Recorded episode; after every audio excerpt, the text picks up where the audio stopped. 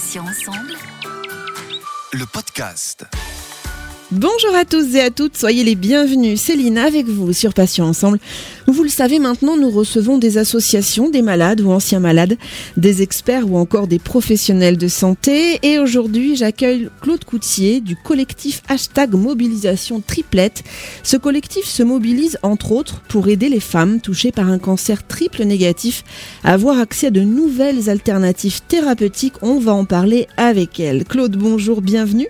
Et puis merci d'être avec nous sur Patients Ensemble. Bonjour, merci à tous. Je suis ravie de pouvoir échanger avec vous ce matin. Et le plaisir est partagé, soyez-en sûr, Claude. Alors, la première question, est-ce que vous pouvez vous présenter euh, en quelques mots à nos auditeurs pour qu'ils vous découvrent un petit peu? Oui, euh, j'ai 52 ans, je suis mariée et j'ai la chance d'avoir deux grands-enfants et une petite fille. Malheureusement, j'ai appris que j'avais un cancer du sein triple négatif en juin 2018 et après mes traitements, euh, j'ai fait une récidive précoce fin 2019 avec des métastases. Donc, je suis aujourd'hui ce qu'on dit entre nous une triplette métastasée. Alors justement, Claude, pour ceux qui se poseraient légitimement la question, hein, qu'est-ce qu'un cancer du sein triple négatif Alors déjà, il faut savoir que chaque année, environ 60 000 femmes sont diagnostiquées d'un cancer du sein. Mais il existe plusieurs catégories de cancer du sein, à peu près trois grandes en, en tout cas. Le cancer du sein hormonodépendant, le cancer du sein qui surexprime euh, le HER2 et puis le fameux cancer du sein triple négatif.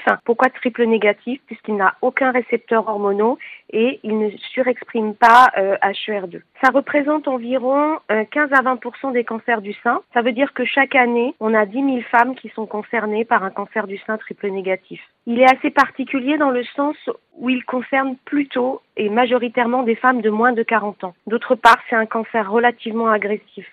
Dans les trois ans qui suivent le diagnostic, environ 30% des femmes vont récidiver avec des métastases. Ça veut quand même dire que chaque année, 1700 femmes deviennent métastasées. Et c'est là que ça se complique, parce que en situation métastatique, la médiane de survie est de 14 mois. On parle alors de maladie chronique, et ce qui est difficile à entendre, c'est que dès lors qu'on est métastasé, notre oncologue nous dit qu'on ne guérira pas. Les seules options qu'on a aujourd'hui, c'est d'enchaîner des lignes de traitement, principalement à base de chimiothérapie. Et lorsque le corps ne supporte plus tous ces traitements, ou lorsque les traitements ne fonctionnent plus, eh bien c'est l'impasse thérapeutique. Claude, c'est un cancer malgré tout encore euh, très méconnu. Euh, comment peut peut-on expliquer, selon vous, cette désinformation? Déjà, principalement deux choses. C'est que aujourd'hui, en France, le dépistage organisé concerne uniquement les femmes de 50 à 74 ans. Mais le deuxième point, c'est que malheureusement, le cancer du sein triple négatif touche principalement des jeunes patientes de moins de 40 ans. Et dans l'opinion publique, un cancer du sein, c'est plutôt après 50 ans. Dans ce contexte, en fait, lorsqu'une jeune femme a un nodule ou un kyste,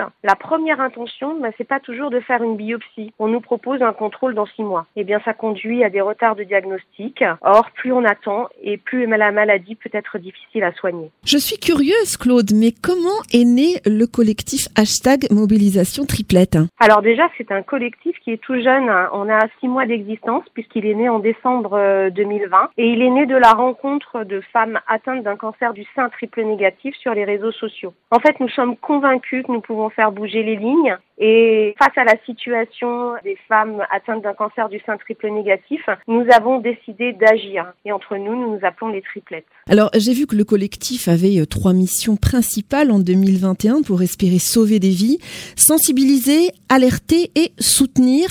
Est-ce que vous pouvez nous en dire un petit peu plus sur ces trois axes? Oui, bien sûr. Ce que je voudrais dire, c'est que nous sommes un groupe d'action pour des réalisations concrètes en France. Nous ne sommes pas un groupe de parole ou de Il existe d'autres structures qui font ça très très bien et on n'est pas non plus un groupe d'accompagnement pour suivre les traitements à l'étranger. Nous, ce qu'on veut, c'est effectivement les trois points que vous avez soulignés. Sensibiliser, donc ça veut dire faire connaître le cancer du sein triple négatif. On veut sensibiliser les patients, le grand public, mais aussi les professionnels de santé qui ne sont pas spécialisés en oncologie. Notre objectif, c'est réduire les retards de diagnostic et améliorer l'espérance de vie. Le deuxième point, c'est d'alerter toutes les instances décisionnelles, qu'elles soient au niveau santé, au niveau politique, au niveau opinion publique, pour avoir accès à des traitements novateurs en France sans délai. C'est essentiel et principalement pour euh, euh, toutes les patientes en impasse thérapeutique. Et euh, je dirais le fil rouge,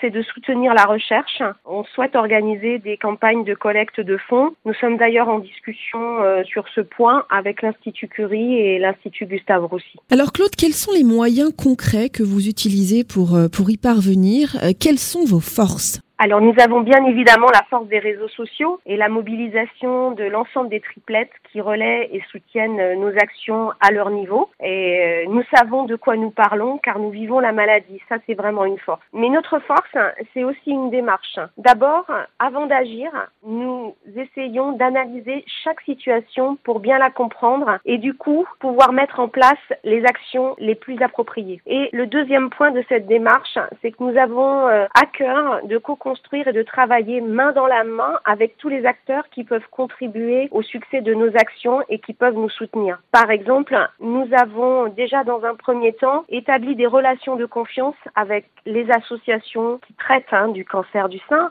je veux parler de mon réseau cancer du sein, Rose Up, Génétique Cancer, Jeune et Rose, le collectif 1310, mais aussi avoir des relations de proximité avec les oncologues référents, toucher le monde politique, les institutions de santé, notamment la NSM avec qui nous sommes en relation régulière, mais aussi les laboratoires qui produisent ces thérapies euh, innovantes dont nous avons tant besoin. Claude, quelles actions comptez-vous mener d'ici la fin de l'année? Alors notre principale mobilisation concerne l'accès aux thérapies innovantes. Nous, ce qu'on veut, c'est des traitements novateurs maintenant, ici, en France, et sans acheter notre santé à l'étranger. En fait, on veut lutter contre les inégalités d'accès aux soins. Quand des traitements ont fait leur preuve, ne pas y avoir accès, c'est une perte de chance, surtout quand on est en impasse thérapeutique. Quand je dis ça, je veux parler du Trodelvy. C'est des actions qu'on relaie beaucoup en ce moment. Hein. Le Trodelvy, c'est un produit qui peut doubler notre espérance de vie lorsqu'on est triplette métastasée. Malheureusement, le laboratoire Gilead qui le produit ne nous donne pas suffisamment de doses. Mais on veut accès aussi aux immunothérapies sans délai, comme le pimbrolizumab ou la tezolizumab. Et plus globalement, par rapport à toutes ces thérapies innovantes, on veut le droit d'essayer, quelle que soit notre histoire médicale.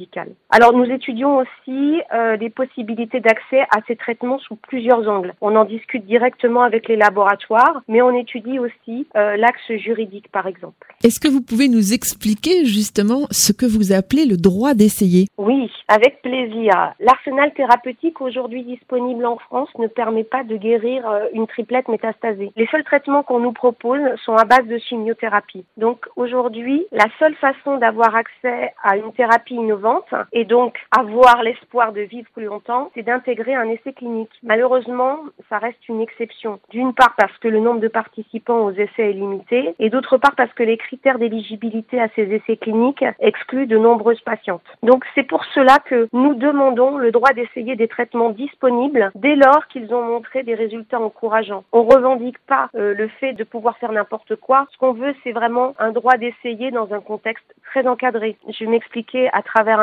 Lorsqu'on est une triplette en impasse thérapeutique, on doit avoir le droit d'essayer un traitement novateur, même si on ne remplit pas tous les critères d'éligibilité d'un essai clinique. Si on ne peut pas faire ça, le seul choix qui nous reste, c'est la mort quand on est en impasse thérapeutique. Claude, rejoindre une association comme euh, MRCS, mon réseau cancer du sein, Jeune et Rose ou encore Rosop, on en a parlé tout à l'heure, pour les patientes qui sont touchées par un cancer triple négatif, c'est une bonne idée, j'imagine. Ah oui, oui, nous avons la chance d'avoir des associations très actives et euh, franchement, elles accompagnent magnifiquement les patientes atteintes d'un cancer du sein. Elles ont chacune d'ailleurs leur particularité et elles se complètent. Par exemple, euh, l'association Mon réseau cancer du sein accompagne euh, les personnes concernées par le cancer du sein, mais vraiment pendant toutes les étapes de la maladie. Elle apporte des informations pratiques sur le quotidien, mais aussi des informations plus précises sur la maladie et les traitements. Elle laisse aussi la place aux proches qui peuvent trouver des clés pour faciliter leur rôle d'aidant, par exemple. Et ça, c'est précieux et pour eux et pour les malades. On peut parler aussi de Jeunes et Rose,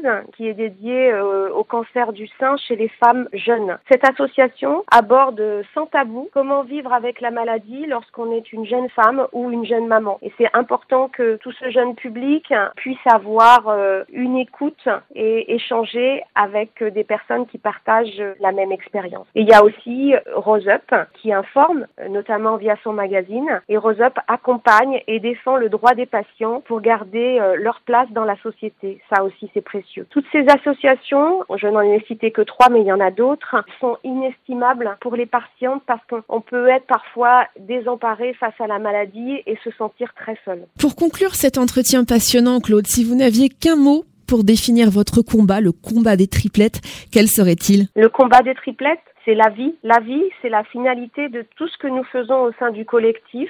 C'est ce qui nous a réunis et c'est ce qui nous guide. Claude Coutier, merci infiniment d'avoir accepté de participer à cet entretien. Je rappelle que vous êtes donc membre actif du collectif Hashtag Mobilisation Triplette créé en 2020 et qui œuvre pour aider les patientes touchées par un cancer triple négatif à avoir, entre autres, accès à de nouveaux traitements thérapeutiques. Bonne journée à vous, Claude, et à bientôt sur Patients Ensemble. Merci beaucoup euh, pour euh, cet échange et pour nous permettre de parler de cette maladie et, et des actions que nous faisons pour euh, pour la cause des triplettes. Merci beaucoup. Avec plaisir, Claude. Et merci à tous, chers auditeurs et auditrices, pour votre fidélité. On va se retrouver jeudi à 9h pour un nouveau podcast, un nouvel invité, et nous aborderons ensemble un nouveau thème. Vous pouvez retrouver nos podcasts deux fois par semaine, les mardis et jeudis, donc en ligne dès 9h sur patient avec un s-ensemble.fr, mais également sur les plateformes de téléchargement Deezer, Ocha, Spotify, Apple et Google Podcast.